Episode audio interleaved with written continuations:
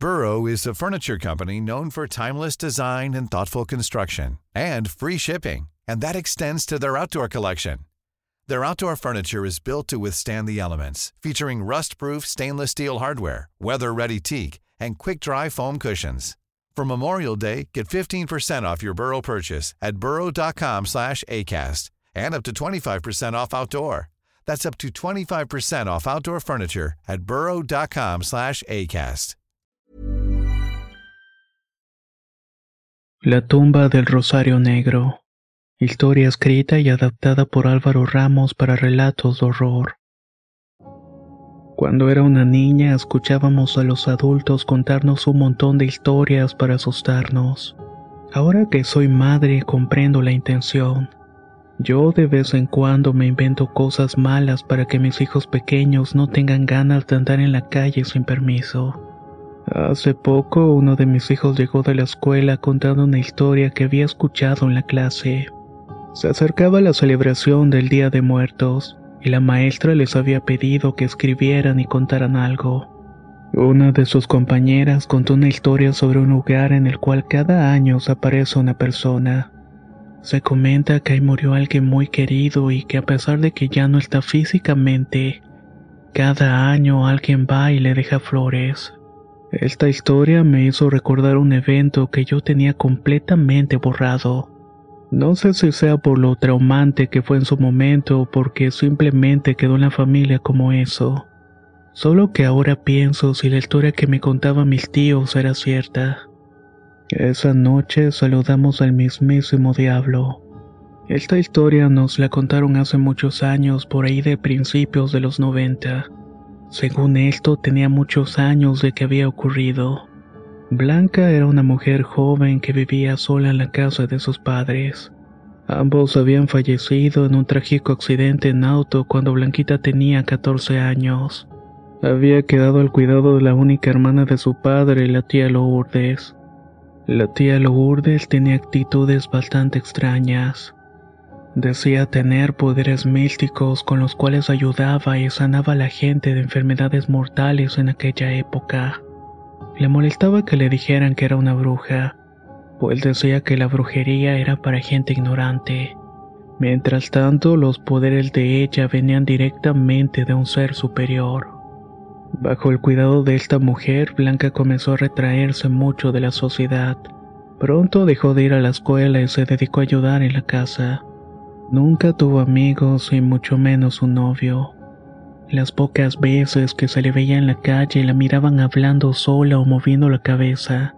Era como si estuviera atenta escuchando a alguien más. Pero a pesar de todo esto era muy querida por la gente del pueblo, especialmente por los vecinos. Ellos tenían una relación bastante buena con sus fallecidos padres.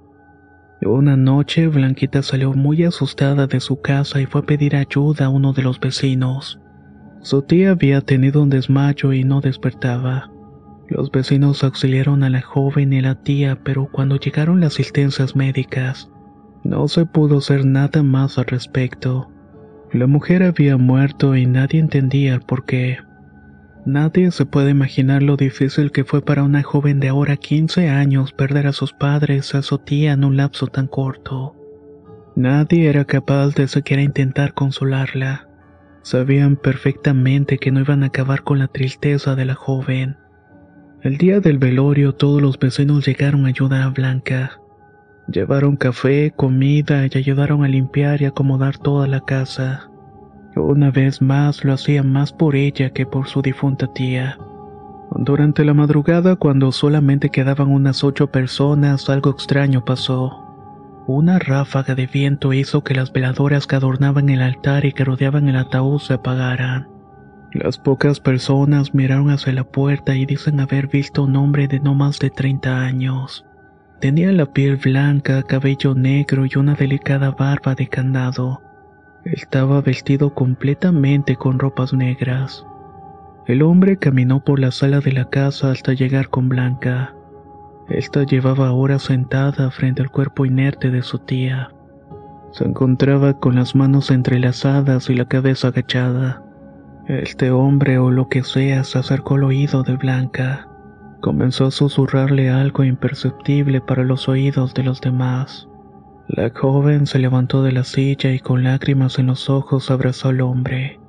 Este parecía conocerla desde hace mucho tiempo. El hombre estuvo un par de minutos y antes de marchar se entregó a Blanca un rosario de madera de color negro, uno que la joven nunca se quitó. Esta chica se hizo adulta y cada vez más ermitaña. No era mala persona con nadie, solamente que no le gustaba socializar. No trabajaba y a pesar de eso tenía siempre comida y podía pagar todos los servicios.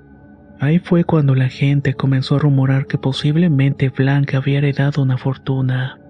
Fortuna que debía tener guardada ya que de otra manera no se explicaría la forma de vida que llevaba. Atraídos por el morbo y la curiosidad, muchos vecinos comenzaron a frecuentar a Blanca. Y a pesar de recibirlos de buena manera, nunca los dejó entrar a la casa. Para muchos era claro que estaba escondiendo algo. Querían averiguar, así que buscaban la manera de ver qué era lo que escondía tras las paredes.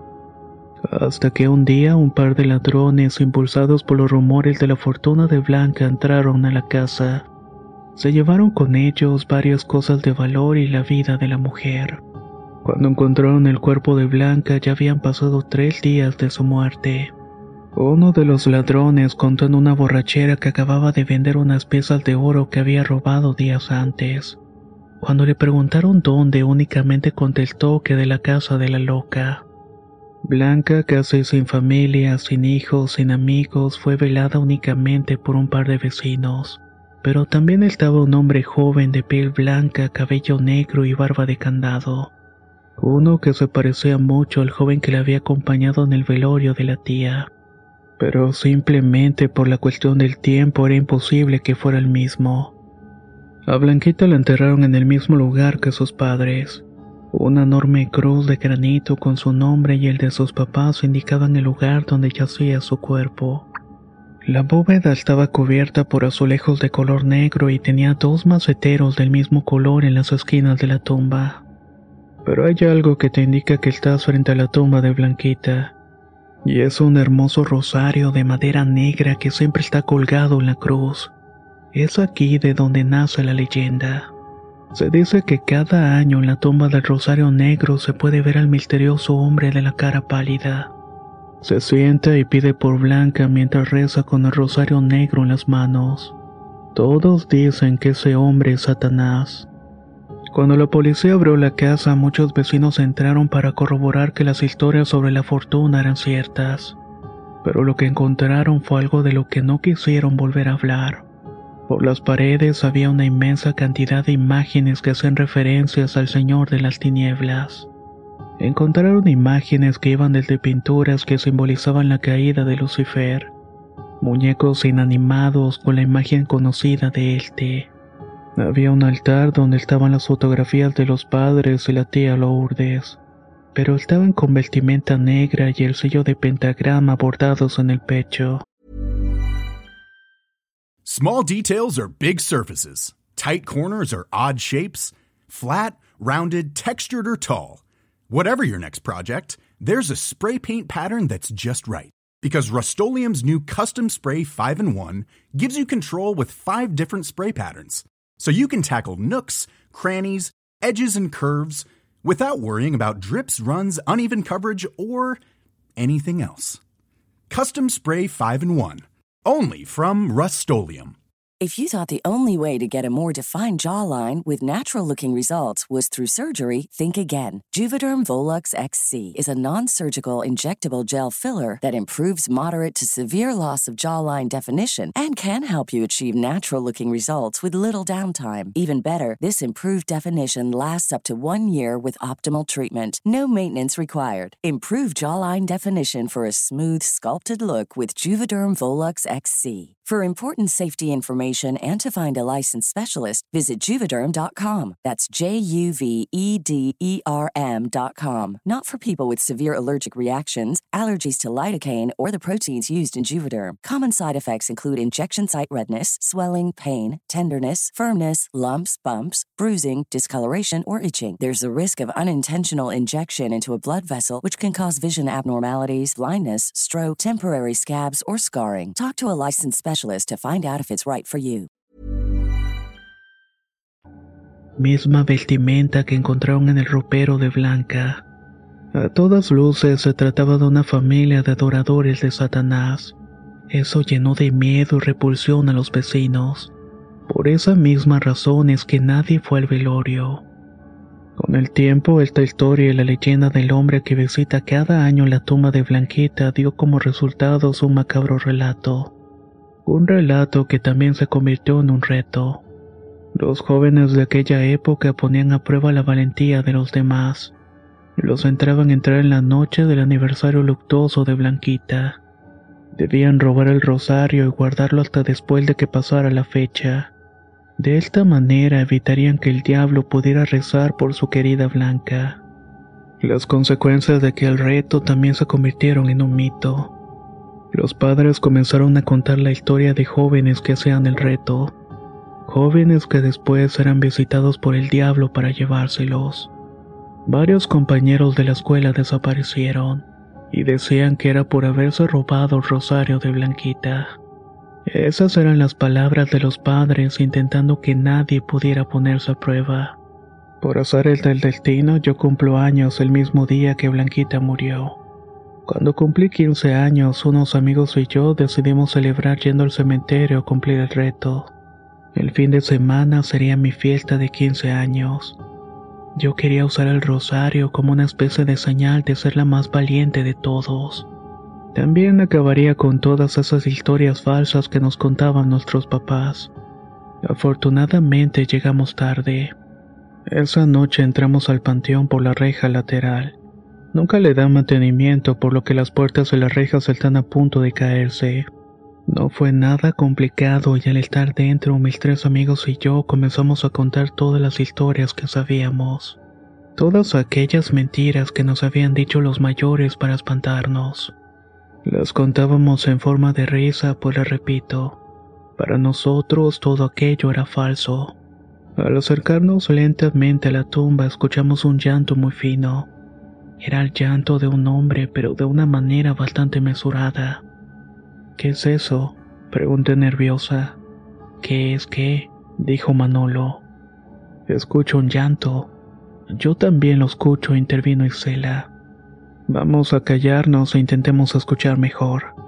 Al hacer silencio los cuatro pudimos ver de dónde venía aquel sonido. Había un hombre vestido de negro que estaba sentado entre las tumbas con las manos tapando su cara. Su cabeza estaba apoyada entre las rodillas y en su mano tenía aquel rosario negro. Alguien nos había ganado.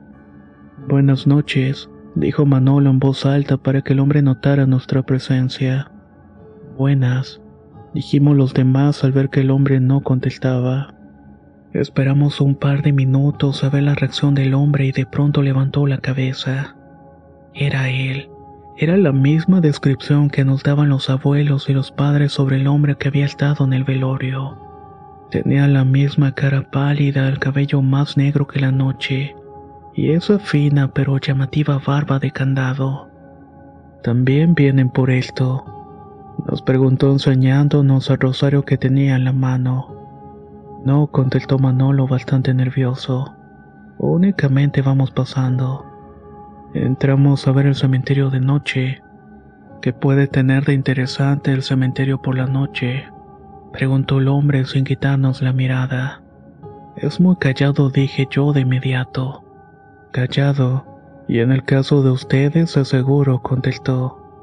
El misterioso hombre se levantó de la tierra y mientras colocaba el rosario en su lugar nos contaba que había ido a recuperarlo de las manos de un par de jóvenes.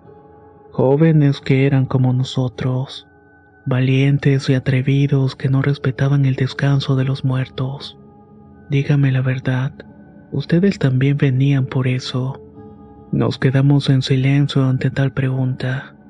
El hecho de que ese hombre nos dijera que había tenido que recuperar el rosario nos indicaba que aquel artefacto era muy importante. Así que le dijimos que no, que únicamente estábamos para comprobar que la leyenda era falsa. La leyenda, preguntó mientras recogía del suelo varias rosas. ¿Cómo puede ser que una persona como mi querida Blanca haya sido reducida a una simple leyenda? Ella nunca le hizo daño a nadie y siempre cuidó de los suyos. En sus oraciones incluía a todos sin excepción alguna. No importaba si te conocía o no. Ella siempre pedía por todos, incluyéndome a mí. La conozco desde que nació y no puedo hacer nada para evitar que muriera. Viva no me pertenecía y muerta eligió estar al otro lado con sus padres. Aún así fue la única persona que me veía diferente, que pensó en mí no como un proveedor de favores, sino más bien como alguien que nunca recibió uno. Su favor hacia mí fue pedir por mi inexistente alma y su perdón. El hombre terminó de acomodar unas hermosas rosas rojas en unos floreros. Después de esto se despidió. Recuerden que perturbar el descanso de los muertos puede ser fatal. Tienen suerte de estar en Camposanto. No todos corren con la misma suerte. El hombre sacó algo del bolsillo de su gabardina y lo arrojó lo más lejos posible. Obviamente no fuimos a ver qué era eso. Al contrario, esperamos a verlo salir del cementerio para irnos. Pero para nuestra sorpresa el hombre en lugar de caminar a la salida siguió su camino hacia la barda del fondo. Y antes de que llegara simplemente desapareció. Corrimos desesperados hasta la calle y una vez ahí los cuatro comenzamos a llorar. Las leyendas eran totalmente ciertas. Todas esas historias de nuestros padres y abuelos sobre la tumba del Rosario Negro eran ciertas. El hombre que visita cada año Blanquita es real, y parece ser quienes todos dicen que es. Esa noche le conté todo a mis papás. Ellos me regañaron por andar tan lejos de casa sin alguien mayor. La situación en los 90 ya comenzaba a ser peligrosa para las mujeres y especialmente para las más chicas como nosotras. Mi castigo fueron dos semanas sin salir a la calle. Ese castigo era más por precaución que por otra cosa. En el pueblo habían pasado cosas extrañas que tenían que ver con violencia y desapariciones. La última noticia de ese tipo que escuché antes de recibir mi castigo fue que habían encontrado la mano de uno de los dos jóvenes desaparecidos. La mano estaba tirada en el cementerio a unos metros de donde se encuentra la tumba del Rosario Negro. Era justamente lo que había tirado aquel hombre esa noche.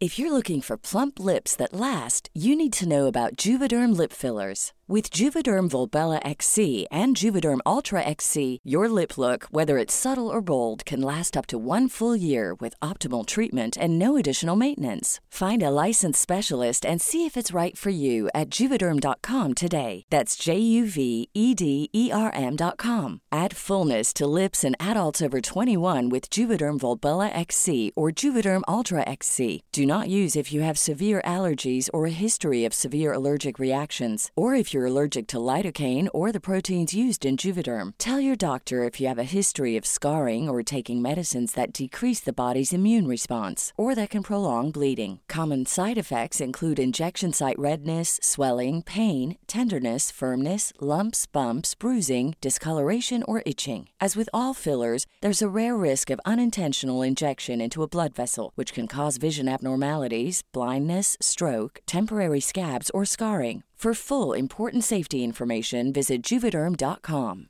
Hey, folks, I'm Mark Marin from the WTF Podcast, and this episode is brought to you by Kleenex Ultra Soft Tissues your ally to help tackle your allergy symptoms this season. I love the change of seasons, but nobody loves pollen and all those other things floating in the air that make you sneeze during this nice weather. Kleenex Ultra Soft Tissues are hypoallergenic and allergist approved. So fight back against watery eyes and runny noses without worrying about irritating your skin. For this allergy season, grab Kleenex and face allergies head on.